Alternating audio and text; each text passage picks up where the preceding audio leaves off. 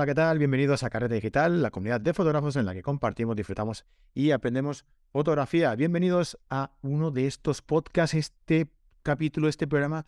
Tan solo lo grabamos y lo emitimos para nuestros amigos eh, que nos escuchan en las plataformas de podcasting habituales, ya sabéis, eh, Spotify, Apple Podcasts, Google Podcasts, eh, Podbean, iBox y todas las plataformas que de forma sin que incluso nosotros lo sepamos, nos ponen por ahí para que nos podáis escuchar. Este formato es muy chulo, yo creo que, bueno, hemos tenido la deferencia de eh, lanzarlo únicamente en este, en este formato, este tipo de, programas que tanto nos gustan, ¿no?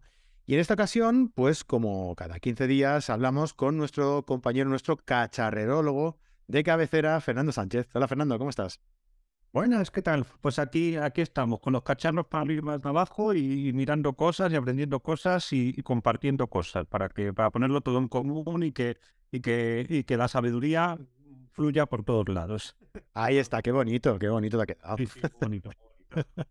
Oye, ¿qué estás ahora? ¿Qué, qué tienes entre manos ahora? Eh, Pues cuéntanos algo nuevo. Ahora una, una de las cosas que, que tenemos en, en- entre manos, ¿pero te refieres a lo que hemos escrito, a lo que vamos a leer? O... No, a, a lo Ah, que no, tú te manos, sí. Estoy ahora mismo preparando, preparando por, por fin eh, eh, un, un libro, un libro sobre, sobre ¿Eh? que va a terminar siendo una trilogía. Quieto parado. ¿Un libro? Un libro que va a ser tri- trilogía. Y- Estas cosas saben sano, hombre. A ver, cuesta, cuesta. Eso pues, no es un proyecto con el que llevo mucho tiempo trabajando y intentando moverlo, intentando hacerlo. Y ya por fin, por una serie de circunstancias y todo, pues ya, ya- aunque lo tengo ya todo metido en la cabeza y lo tengo ya todo más o menos escrito y todo, pero ya me he lanzado a ponerlo a, a escribir. Y, y, y, me- y como llevo tantísimo tiempo delan- detrás de esta historia y todo eso, lo, lo va a salir sí o sí. Estoy ahí al habla con diferentes editoriales, con diferentes cosas, y si al final no sale nada, porque ya sabemos cómo es el mundo de complicado, lo difícil que está el mundo editorial y todo, pues probablemente vaya directamente a la autopublicación y todo, ya se están mirando todas las cositas y todo, y con esas, con esas cosas estoy. O sea que bien. estoy aprovechando estos días de vacaciones que hay ahora para, para, para irlo cerrando, para ir viendo si se abren o se cierran puertas, meterme por los caminos que me dejan y, vamos, no va a ser inmediato, pero sí que va, sí que ya cada vez está más cerca el- la, la meta y, y ya, iré contando, ya iremos. Sí, sí, sí. Voy informándome, ¿eh? Ya Sí, cuando sí, eso te vienes al, al programa principal, ¿eh? Y lo, y lo contamos. Por supuesto, por supuesto. O sea que, que muy bien, que muy bien. Ah, vale, pues nada, eh, hoy vamos a hablar sobre un tema en el que tenemos, tenemos mucha- muchos fotógrafos que nos siguen que, que les gusta este, este tema y yo creo que les va a resultar súper, súper interesante. Ah, Sobre este tema, sobre fotografía de paisaje, recuerdo a la gente que tenemos un montón de contenido en, en nuestra academia. Ya sabéis, carretedigital.com.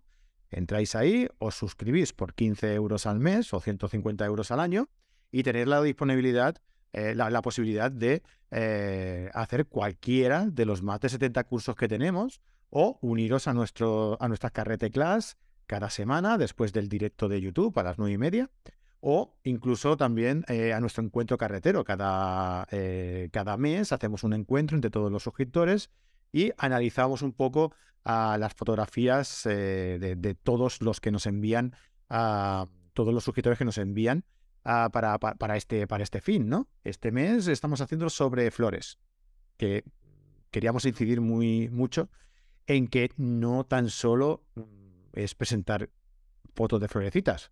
Se le puede dar una vuelta ¿eh? y darle ahí un, un toque diferente, ¿no? No, no, no, no es literal, no es sobre flores, flores. Se puede dar ahí un- una vuelta, puede ser algo más conceptual o bueno, la gente ya es, es libre de poder hacer lo que quiera, pero este mes también hacemos encuentro carretero y va sobre este tema, ¿vale? Así que ya sabéis, carretedigital.com si queréis aprender fotografía, si queréis eh, disfrutar en el proceso de aprender fotografía, 15 euros al mes y, os acompañamos en este, en este proceso. Lo que decía, una temática muy interesante para toda la gente que nos sigue, la fotografía de paisaje. Y en esta serie que estamos haciendo de cinco cámaras, cinco objetivos, cinco lo que sea, para una determinada disciplina fotográfica, pues le ha tocado a las cámaras para hacer fotografía de paisaje. Ah, Fernando, ¿qué crees que es necesario para conseguir una buena fotografía de paisaje en, lo que Pues, se refiere a la cámara? A ver, la, la- la historia, eh, o sea, de la fotografía de paisaje, eh, yo creo que lo que es necesario es, eh, sobre todo, tener muy claro en la cabeza lo que, lo que quieres hacer, lo que quieres, lo que quieres ver y, eh, y salir. Y salir a hacer fotos. Desde luego, si no viajas, si no te mueves, hacer fotografía de paisaje es muy difícil. ¿Qué es lo que estoy viendo yo? ¿Qué es lo que está pasando en la fotografía de paisaje? Lo que considero, y esto también da, da para debate y todo, pues que mm, afortunada o desgraciadamente tenemos una agenda todos muy apretada, estamos hasta arriba de trabajo y todo. Y en los últimos tiempos yo lo que estoy contemplando es que la gente cuando va a hacer fotografía de paisaje sale con la esperanza de conseguir la foto del siglo en ese fin de semana, en esas tres horas que ha conseguido libres para trabajar, ese sábado por la mañana maravilloso y estupendo en el que te puedes escapar y olvidarte de todo. Y entonces, Qué presión, ¿eh? esa salida, esa salida está perfectamente planificada. Nos hemos bajado aplicaciones, nos hemos bajado historias para conseguir que el sol esté justo en el punto exacto que ilumina justo el árbol por donde pasan los rayos de sol y todo es maravilloso y todo es estupendo y tal cual. Y eso yo creo que, es una forma de entender la, fotografía, pero que desde mi punto de vista se pierde mucha espontaneidad y todo. Yo soy un poco más de la vieja escuela de salir a, a disfrutar del campo, a disfrutar de la naturaleza, a hacer la mancha que quieres, a subir las montañas que deseas y todo. Y si de paso todo cuadra, las luces son maravillosas, todas son estupendas, te va a salir una foto que vas a recordar con muchísimo cariño y que puede ser maravillosa. Y también te puede pasar que no consigas absolutamente nada porque la luz es horrible, el sol lo tienes justo enfrente, no puedes conseguir nada y, todo. Entonces, yo eh, lo, que, lo que pienso es que es mucho mejor, desde mi punto de vista, por supuesto, es entrenar la mirada, ver libros, eh, leerlos, eh, hablar con gente, mirar páginas, mirar redes sociales, mirar todo tipo de- de fotografías para tener la mirada entrenada para que en cualquier situación en la que te encuentres puedas conseguir la foto que a ti te, te gusta. ¿Eso que va a provocar? Que en vez de conseguir una foto maravillosa, increíble, que han hecho 1.500 personas eh, eh, ya, pues vas a conseguir una foto mucho más personal, mucho más rica y que puede ser eh, maravilloso y que sobre todo y ante todo, si estamos en- dentro del mundo aficionado, yo estoy hablando dentro del mundo, hablando dentro del mundo aficionado, va a ser mucho más enriquecedor porque es una cosa que has conseguido tú por tus propios medios y gracias a la casualidad y gracias a que me ha pillado preparado y me ha, y me- ha pillado listo con la cámara en el ristre para, para hacerlo. Entonces, yo estoy observando un poquito eso últimamente en la fotografía de paisaje, que todo el mundo se compra el objetivo que dice Manolito, que dice Pepito, que dice tal, con la con el diafragma eh, adecuado, con tal cual. Y yo creo que se está perdiendo, como he dicho antes, un poco esa espontaneidad en la fotografía de, de paisaje. Yo, como, pues no sé, eh, Bernard Plossou u otros fotógrafos de, que se dedican al paisaje un poco menos, un poco menos espectacular, eh, es eso, es, es salir, encontrar, tener la vivencia y comunicar a los demás lo que has visto en ese momento. El problema es que a lo mejor ese, esas tres horas que has podido salir el sábado por la mañana, después de dejar por el trabajo y de dejar a la familia tranquila y todo eso, pues al final, si lo haces así, probablemente no salgas con ninguna buena foto. Pero si sigues practicando, si sigues haciéndolo, si sigues insistiendo en esas tres, cuatro horas que consigues cada, cada semana, pues al final vas a conseguir una foto buena. Claro. Son dos formas de enfrentarse, está muy bien, y que cada uno tiene que elegir el camino que más le apetezca, el camino de, de ser un poco más natural, espontáneo, o el camino de tenerlo todo planificado. Pero yo es lo que pienso, tú te levantas el lunes por la mañana, tienes que llegar a las siete y media para coger el tren, tienes que llegar a las ocho menos cuarto, justo tal cual. Ya tenemos todo demasiado compartimentado como para también la fotografía de paisaje convertirla en algo Mm. tan cerrado y tan, tan agobiante desde mi punto de, de vista. Entonces, es lo que es lo que Sí. he venido observando últimamente en, en la, en la fotografía de paisaje. Así también le restas, Esto le parece escandaloso, pero pues lo pienso así. así también le restas un poquito de presión también, ¿no? Porque sí que es verdad que muchas veces la llevas planificada, llegas allí y no te cuadra nada de lo que tenías planificado y, y te estresas, ¿no? También. Entonces, pues bueno, sí, te tomas, te tomas el día como, como una excursión, a disfrutar del día, disfrutar del paisaje, disfrutar de, de la compañía, de- del Eso. paseo. Y si sacas una buena foto, genial. Y si no, pues hoy otro día. Genial también. Genial. Otro día disfrutaremos del, del Yo- yo- yo paseo y se digo, dijo una buena. La mejor experiencia que he tenido yo de fotografía de la Vía Láctea, eso me llama muchísimo la atención cómo maneja la gente la aplicación esta tan estupenda y maravillosa la de Photopills, que es maravillosa. Me acuerdo una vez que estaba en, en Pico de Europa, en, en un refugio, en- por el Naranjo estaba yo en el refugio. Naranjo. Y de repente, pues salí a dar una vuelta, tal cual, y de repente vi y digo, ostras, ¿qué es eso? Si es la Vía Láctea. Corriendo me metí, cogí el trípode, porque yo soy un friki, ya lo veremos que siempre voy con el trípode para hacer las fotos de paisaje y todo. La- lo coloqué, tal cual, hice unas fotos que ni mucho menos han sido espectaculares, ni mucho menos las publicaré ni nada. Pero lo feliz que fui de decir, joder, qué suerte tengo que estoy aquí en el Naranjo haciendo unas fotos de la Vía Láctea, esto es una experiencia maravillosa. Estoy seguro que si lo hubiese planificado, si habéis subido a Pico de Europa, sabéis que ahí está siempre nublado. Entonces no lo, no lo hubiese, no lo hubiese visto, me hubiese cabreado, fue venido hasta aquí, está meses, qué desastre, tal cual. Y para mí fue una experiencia liberador, liberador, liberador, no me sale Liberadora. liberadora. No es. Oh, liberadora. Entonces, eh, eh, fue una experiencia genial y, y la recuerdo con muchísimo cariño. Es verdad que no ha quedado registrada una gran fotografía, pero cuando la veo, cuando estoy viendo mi archivo eso, digo, anda, mira qué bien me lo pasé ese día, qué bonito fue. No pude salir, fui con, con mi hermano, estaba dormido, no, no la pudo ver, pero bueno, me acuerdo de esas historias, de esas anécdotas y, y ya está. Entonces, pues, elija el camino que más te guste. Eso que te llevas además, ¿no? Te llevas la Claro. también. Vale, eh, decías antes que, claro, la gente está acostumbrada a comprar el objetivo que dice fulanito, que Sí. tal. Claro, mm, aquí lo que vamos a hacer es aconsejar cámaras para que la gente compre, Claro, claro. para que la gente pueda comprar o no. o- pero eh, lo digo esto porque eh, es, es, es capcioso eh, lo que estoy diciendo ahora. Eh, viene con, con segundas. Porque tú siempre explicas que, Sí. que el material que tú aconsejas aquí es el que tú aconsejas porque bajo tu experiencia, ¿no? Porque tú lo has utilizado.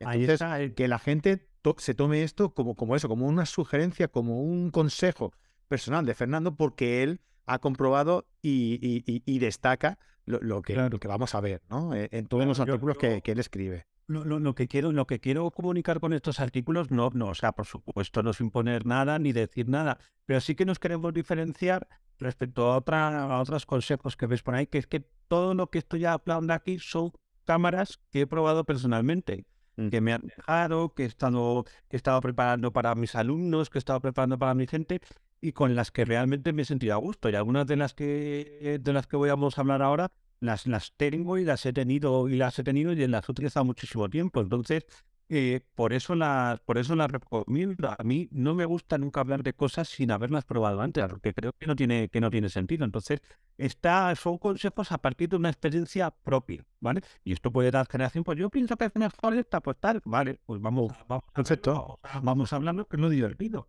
Eso es. Eh, y tienes la suerte de haber probado muchas cámaras, entonces Eso. tienes ahí un bagaje bastante importante. Sí, sí, sí. La, la primera que, que vas a aconsejar es una cámara súper, súper, súper polivalente, que quizás tecnológicamente, pues, no es la más actual, porque evidentemente eh, hay versiones más, más nuevas y más actualizadas, pero no deja de ser una cámara que, eh, en relación a calidad-precio, seguramente que es de lo mejor que hay. Y sería la Sony A7 III. Esa, la, la Sony 7 III es mi cámara actual, es la cámara principal con la que trabajo. No me gusta estar cambiando de cámara digital cada, cada poco tiempo, si pudiera efectivamente, pero creo que, que se pueden amortizar durante muchísimo más tiempo y mientras funcionen. Lo que tienes que cambiar eres tú, las cámaras cada, poco tiempo, cada mucho tiempo, ¿de acuerdo? Y entonces, eh, esta cámara, tanto la Sony, la Sony 7 III, que es mi cámara actual, pero sobre todo la, Sony 7A4, la 7 ahora es, es increíble, es una cámara maravillosa y todo eso. Pero esta cámara es lo que dices tú, ahora mismo tiene un equilibrio de calidad-precio impresionante, ¿de acuerdo? Y es una cámara que, que yo me la, me la terminé, me la terminé comprando porque me sorprendió muchísimo cuando salió el sistema de enfoque y lo bien que funcionaba en comparación con las reflex que había tenido hasta entonces, ¿de acuerdo? Y una de las cosas que más me llamó la atención de esta cámara es en la pantalla, eh, en la pantalla ajustable, lo podríamos decir, la pantalla, la pantalla articulada, ¿de acuerdo? ¿Por qué? Abatible, sí. Como, como os he dicho, yo trabajo muchísimo en trípode. O sea, cuando voy a, la montaña, me llevo siempre un trípode. Llevo un trípode chiquitito, me gustaría poner, tener uno más ligero y he ido aligerando y, y todo. Y eh, el hecho de poner la cámara, el, la cámara a nivel del estómago, ¿de acuerdo? Que es donde me gusta poner la, la cámara, me gusta ponerla en un, en un, punto bajo. Y el hecho de poder mover la pantalla articulada y no tener que agacharme, meterme en el mar, lo que me da igual, pero agacharme y ver perfectamente lo que estoy viendo para encuadrar y todo, me pareció una cosa maravillosa. Y automáticamente dejé mi, mi 5D Mark II, que era una cámara EIS, una cámara estupenda, y la cambié por esta precisamente por eso, por lo bien y rápido que enfocaba en cualquier situación y sobre todo por lo cómodo que me resultó esa pantalla que luego ya se ha popularizado y ya todas las cámaras lo, lo tienen y todo. yo despotricaba mucho al principio porque pensaba que una parte de donde se iba a romper la cámara sí o sí, no se me ha roto todavía, se me ha roto todavía por ahí. Y luego pues, me sorprendió muchísimo que era una cámara realmente compacta. En comparación con las cámaras reflex, la 5D, la 1D que yo tenía con las que iba trabajando. Y era maravilloso meterlo en la mochila junto al saco y salir a la montaña y hacer las fotos y todo. Que sí, que llevo el trípode también, pues el trípode ya me he hecho con él, me pesa un kilo doscientos y ya por eso me lo, lo asumo y lo, y lo llevo bien. Y es una cámara que sobre todo me sorprende por el rango dinámico que tiene y eh, lo limpia que es la imagen con ISOs bajos hasta 800, 1600 es una auténtica maravilla. Lo que pasa es que como trabajo en trípode, yo siempre la pongo en 100 y me... y me...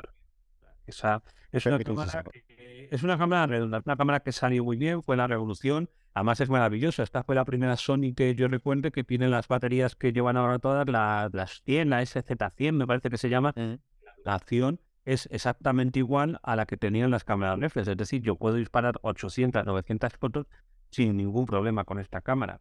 Siendo totalmente electrónica, ¿no? Eh, Eso. Esto es maravilloso, maravilloso, porque las primeras sin espejos acoldados y algunas podías hacer 200, 300 fotos y gracias.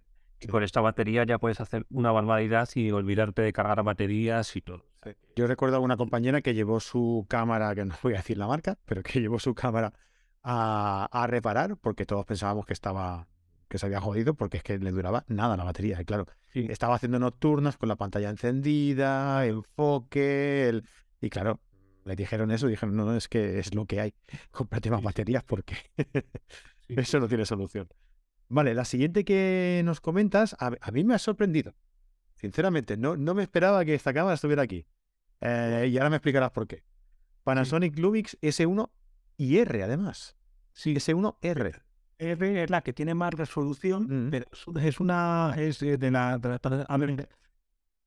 en el mundo de la, de la fotografía es muy llamativo porque siempre se oyen a los grandes fabricantes, siempre Canon y Nikon en, las épocas pasadas, ahora Sony, Canon y, y, Nikon, y de repente hay algunas marcas por ahí escondidas que son casi puntuales, pero que, que si el mundo fuera justo, serían las mejores cámaras y las que más se venderían. Y esta, este modelo, la, la S1R, eh, en ese sensor que, que, tiene de 47 millones de píxeles en combinación con las ópticas que tiene de la montura R, que algunas son firmadas por Leica y todo, yo sinceramente mm, pocas veces he visto tantísima calidad, tantísima calidad en un, en un equipo en un equipo de estas características, en un equipo de, de, una cámara sin espejo de formato, de formato completo. Y la recomiendo y me gusta porque en la fotografía de paisaje considero, estamos hablando de fotografía de paisaje, eh, considero que el sistema de enfoque es verdad que es muy lento. Es una cosa que Panasonic ha solucionado con la última S5, que ya han puesto el enfoque híbrido y todo. Y esta es verdad que enfoca en comparación con las cámaras modernas de una forma, eh, es muy lenta, muy tarda mucho en, en acercar, tarda tanto como tardaban las cámaras reflex. O sea, tampoco, tampoco hay que regarse en las vestiduras y esto no sirve y todo. Pero como el enfoque no es importante con la, con la fotografía de paisaje, porque los árboles de las montañas no se suelen mover y si mueven, corre porque está pasando. ¿De acuerdo? Es una cámara que me, que me, que me, que me, que me emocionó, me gustó muchísimo y que me sorprendió en medio de Filomena, en medio de la, de la tormenta y la saqué, porque claro, antes ese espectáculo no, no te puede, no te puede rendir. y, y, vivió toda la nevada y como nueva desde el primer día. O sea, fue una, una sensación, como dicen, enfocaba bajo la... que es muy difícil enfocar con la nieve, con ese, con ese, con ese brillo que tiene la, la nieve y me dio un resultado espectacular. O sea, me pareció una de las cámaras más interesantes y que yo creo que, que el precio que tienen te hace tener un equipo de muy alta gama, con muy alta categoría, sobre todo si la vas a utilizar para estas historias. Es verdad que es más voluminosa y más grande que la, que la Sony que hemos hablado, pero si quieres un calidad premium, no lo dudes y vete, vete a por ella. Y, aprovechan los pedazos objetivos que tiene la montura L de Panasonic, porque son impresionantes. Son impresionantes. A mí me dejaron sin habla.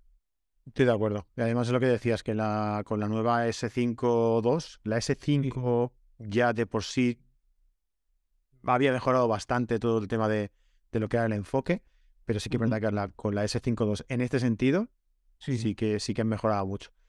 Ah, y hablando de cámaras grandes, la siguiente que... A ver, Fernando ya, nos, ya nos dijo en un, eh, en un artículo anterior que era un amante del formato medio y que si él pudiera, pues iría siempre con un formato medio, que se dejaría todas las cámaras y iría con un formato medio. en aquel caso hablábamos de la GFX 50S2, si no me equivoco. Y en este caso, la que nos recomiendas también es una Hasselblad 907X50C. Sí.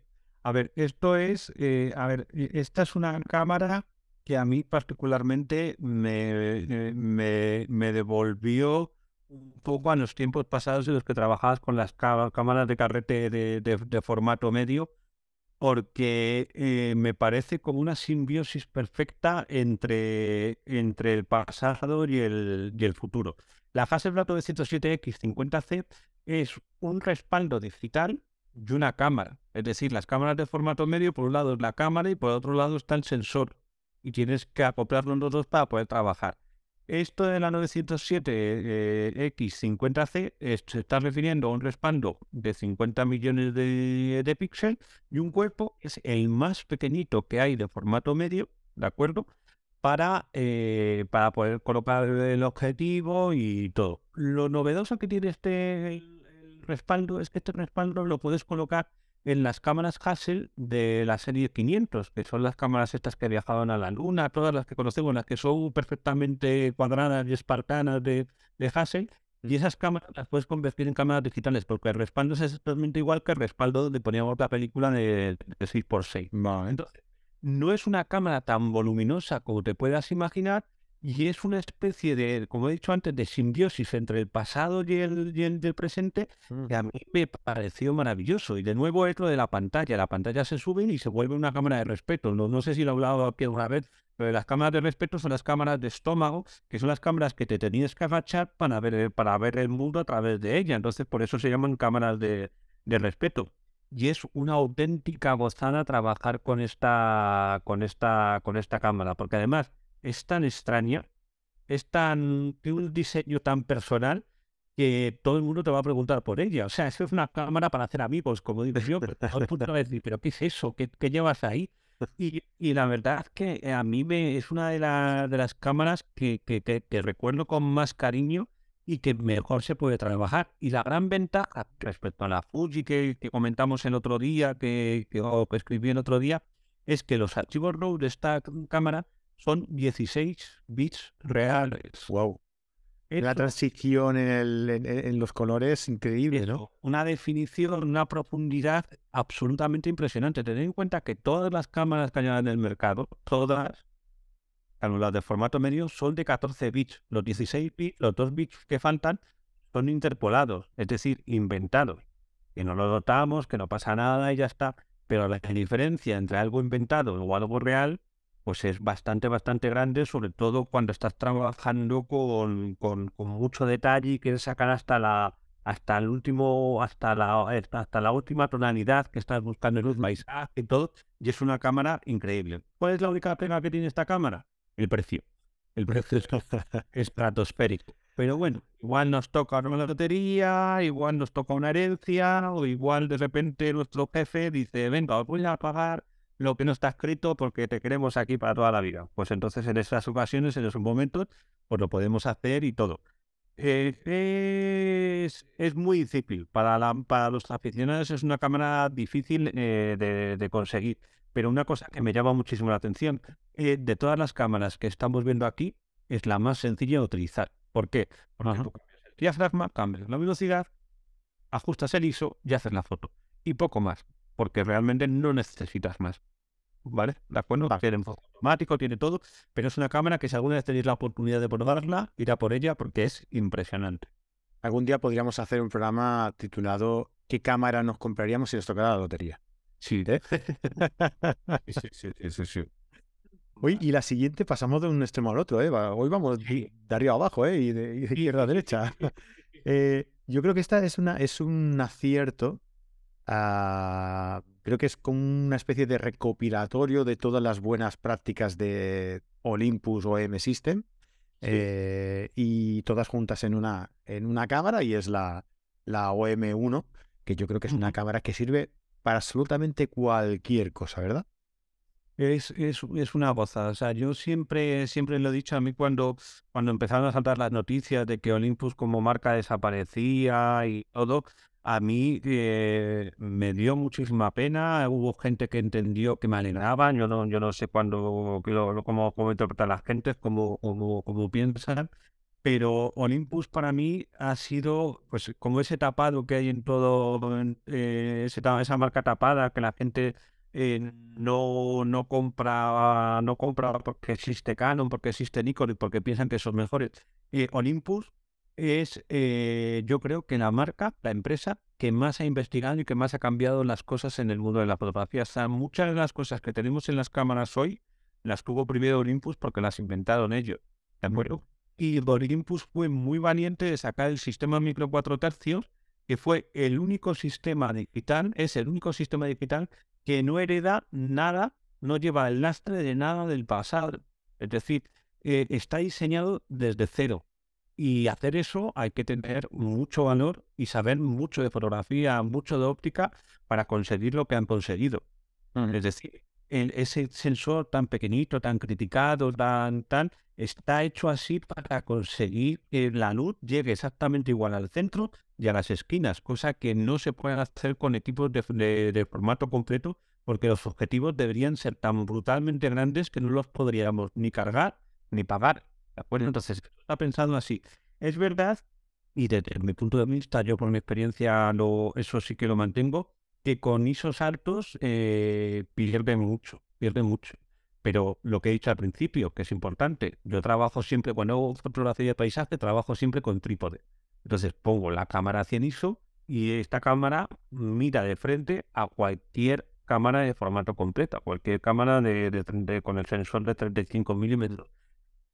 ¿Cuál es la única pega que tiene para mí estas, estas cámaras? La única, pues que son las cámaras más complejas y más difíciles de utilizar he visto en mi vida. O sea, mm, tiene tanto, tiene tantísimo que o, eres una enciclopedia viviente de la fotografía o no vas a poder disfrutar ni el 20% de la, de la capacidad que tiene esta cámara. Si la aprendes a configurar, si la, si la, la tienes perfectamente lista para, para disparar, es una cámara imbatible, pero en todos los sentidos. Pero es que es muy difícil de manejar. O sea, hay que hacer muchas horas de, de estudio. Hay que estudiárselas, Para conseguir calidad. Y para fotografía de paisaje me gusta porque como es tan pequeñita y los objetivos son tan pequeños en relación a los objetivos de las cámaras con sensores APS o de formato completo, que eh, en la mochila no se nota, que para mí eso es muy importante, es decir, algo que no pese en exceso para poder caminar y poder y que te quepa el bocadillo, que yo creo que, que te quepa el bocadillo y un chorizo es mucho más importante que llevar una cámara con una cosa grande. Entonces, por eso esto es una de las cámaras que, que, que aconsejo y que me parece un, acierto total. Yo no me la he comprado nunca, la he utilizado porque muchos alumnos me la han dejado, me la han configurado porque se desesperan. O sea, mi madre llama, oye, que me compro esta cámara, ¿me la puedes configurar? digo, sí, venga, vamos a, vamos a quedar, te la configuro, te digo cómo funciona, tal cual. Y, y no me la he comprado porque me gusta disparar con ISOs bajos. Hay veces que cuando hago fotografía de calle, cuando hago eso, me gusta disparar de 400, 800, 1600. Y con estas cámaras Olympus no me atrevo. Pero por esos altos, que has dicho bajos. Con esos altos. Con, esos altos, perdón. Vale, vale. Has dicho bajos y digo, Con, esos bajos me da igual, pero con vale, me gusta utilizar esos altos cuando hago fotografía de, calle. Perdón, se me ha ido el se me ha ido el Entonces, eh, por eso yo no es una cámara que me haya que, haya comprado, pero sí que la he utilizado porque mm, me llaman, Fernando, que, es que me compro una cámara y ya que no la sé manejar. Y digo, ¿es una Olympus? Y me dice, sí. Digo, pues venga, vamos a, ponerla, vamos a hacerla porque, porque es eso. Pero es un acierto total esta, esta cámara y este modelo es muy, bueno. Sí. Muy bueno. Vale, y la, la última, vamos con la última ya. Sí. Yo, yo esta, esta cámara me suena de que ha salido en algún otro artículo. Sí, yo. ¿Puede ser o no? Sí, sí, sí, sí. Yo a ver, a ver, es lo que digo también, que, que, son cámaras que yo, que yo he probado, que yo he tenido y todo, y que, y que por lo tanto no eh, la, la, recomiendo porque sé de qué pico quedan y sé en qué destacan y todo. La Fuji X100 es una cámara que sirve para todo. Pues yo lo decía, Fernando, porque me consta que es una cámara que estás enamorado de ella. Entonces, pues te decía que... Aunque yo no la tengo porque eh, por, diversas circunstancias y por diversas cosas, es una cámara que para fotografía de paisaje a mí me ha permitido hacer muchas cosas que me hubiese sido totalmente, totalmente imposible. Yo tengo un problema como, como fotógrafo, que no me gusta viajar solo. no, no me gusta, me gusta viajar o con amigos, o con la familia, o, con tal. Y el trabajo de fotógrafo, si quieres hacerlo bien, es eh, muy solitario. O sea, es uno de los trabajos más solitarios que, que existe. Y a mí me gusta la soledad porque la elijo y me gusta estar una hora, dos horas, un día, como muchísimo solo. Pero más no aguanto. O sea, no necesito hablar, necesito achuchar, necesito, necesito todo. Y entonces esta cámara, lo bueno que tiene es que te, te ayuda a no tener que llevar toda la parafernalia que llevamos los fotógrafos, ¿de acuerdo? De, de llevar cientos de objetivos y todo, aunque yo cada vez soy más minimalista y más expuesto en ese sentido, pero con esta cámara es que mm, te, te la vas a llevar sí o sí y puedes ayudar a llevar a la gente más cosas, no tienes que, que perdona, que tengo que parar, que tengo que cambiar el objetivo, tal cual. Yo me cojo mi mochila, cojo mi trípode, cojo mis Fuji X100 y me voy a la montaña y he estado fotografiando, o sea, con esta cámara he estado fotografiando hasta zorros.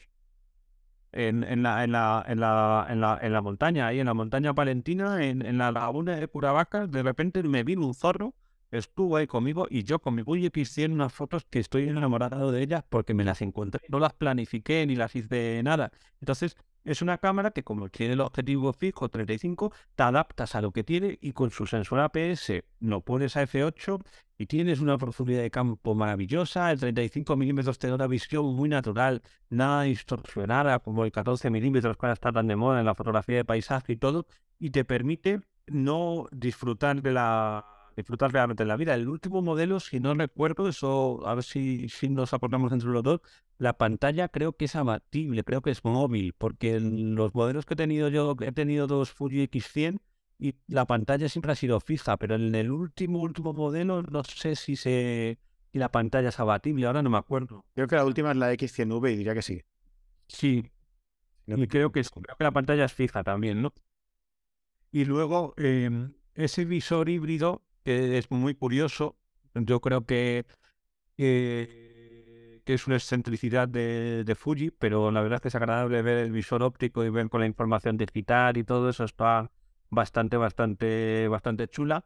Pero, pero es una cámara que si no quieres tener que invertir mucho dinero, que quieres que poder subir a las altas cumbres sin cargar mucho peso y todo, es una cámara perfecta para la fotografía de paisaje porque esa focal es muy justa, o sea, es, es una visión muy, muy natural y yo creo que es muy aconsejable. Luego ya, si, si no te gusta revelar y disparas siempre en el JPG y todo, el tema del color, lo, lo, Fuji es uno de los grandes maestros, lo, lo gestiona muy bien. O sea, a mí cuando hablan el color de Fuji, el color de Canon, yo hablo del color de Fuji, del color de Canon en el formato JPG en el formato RAW no tiene sentido que la gente le encante. No, el color, eso no tiene sentido, porque el RAW no tiene color. El color se lo da en el programa, se lo da en el software. La interpretación del software. La interpretación del software. Entonces, cuando la gente, no es que Canon tiene unos colores, digo, el, el formato JPG de Canon tiene unos colores y el de Fuji tiene otros. En RAW da absolutamente igual. Sabrás que en Capture One, por ejemplo, eh, tú puedes coger cualquier archivo y ponerle cualquier cualquier interpretación de color. A mí algunas veces digo, pues venga, estoy con mi Sony, voy a ponerle los colores de Leica. Y se los pones con Capture One facilísimo.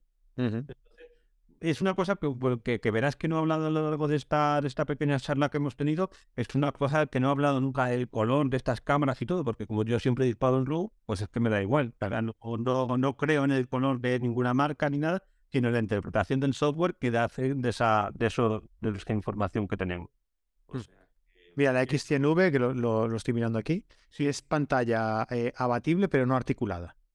Es decir, pero que se puede levantar y se puede hacer también de espero. Eso, la puedes levantar, la puedes ver eh, de, formato este que decías tú de reverencia, pero, pero no puedes hacerte selfies, digamos, ¿no? Mientras te ves. Bueno, la cara que tengo no, no, no, no, es algo que echemos de menos nosotros, no. No, no, no, para nada, para nada.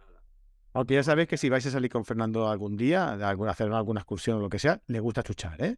le gusta hablar, le gusta chuchar, o sea que ya sabéis a lo que os esperáis si vais a salir con Fernando algún día a hacer. el, otro día, para que hagas una idea, fui con, 25 amigos a unas cascadas que hay aquí en Madrid, unas cascadas del Purgatorio, porque decían, venga, sácanos. Y digo, venga, que tenemos que hacer una marcha. Y les metí 16 kilómetros a, a las cascadas del Purgatorio. Y yo ahí estuve con mi Sony. O sea, fui, con, mi Sony todas las fotos, pues eso, las he publicado en Instagram y las tengo de recuerdo. Digo, si es que es lo que pasa, que, muchas veces con 25 personas nunca vas a hacer una Que es imposible, es imposible. Si te pones ahí, te van a dejar colgado y no, no puede ser. Hay que, hay que disfrutar del bocadillo, de la Coca-Cola, de la cerveza y, ya está. Eso es, lo, eso es lo mejor. O sea, te vas a quedar con las fotos y con el almuerzo que, que hagas y con la compañía, ¿no? Pues muy bien, Fernando. Estas son las cinco cámaras que recomiendas para fotografía de paisaje. Recordados que, evidentemente, esto está extraído eh, del artículo que cada semana Fernando nos ofrece en el blog de Carrete Digital. Y en este caso, pues podéis escucharlo, podéis leerlo, podéis ver fotografías que, que Fernando también adjunta en el, en el artículo. Así que muy interesante el hecho de o escucharlo o leerlo, ¿no? Ahí ya elegís vosotros. O las dos cosas. A lo mejor mientras nos escuchan lo puedes ir leyendo y puedes ir viendo las fotos que, de referencia que, adjunta, adjunta Fernando. Ah, y ahí también tenéis pues eh, las, eh, las redes sociales de Fernando y todo, por, por si queréis seguirlo y, todo. Mm. Ah, pues nada, Fernando, oye, muchísimas gracias. Una semana más. Eh, encantado de estar contigo y de escuchar tus sugerencias, tus consejos, según tu experiencia, que es larga y dilatada. Y, nada, oye, que muchísimas gracias por, por acompañarnos en este podcast. Gracias a vosotros, como siempre. Es muy divertido poder compartir cosas. Eso, es lo que deberíamos hacer todos, compartir conocimientos, que es lo que, es lo que enriquece. Eso, eso es lo que se intenta siempre. Eso es lo que se intenta.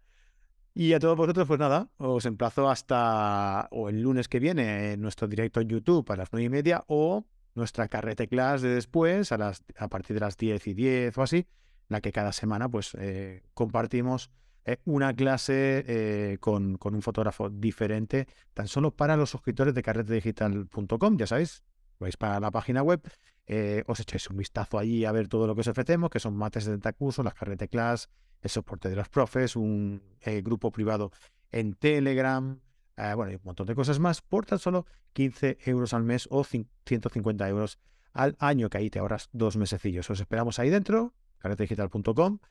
Y nada, nos vemos en el próximo podcast o en el próximo vídeo o donde queráis. Hasta luego. Adiós.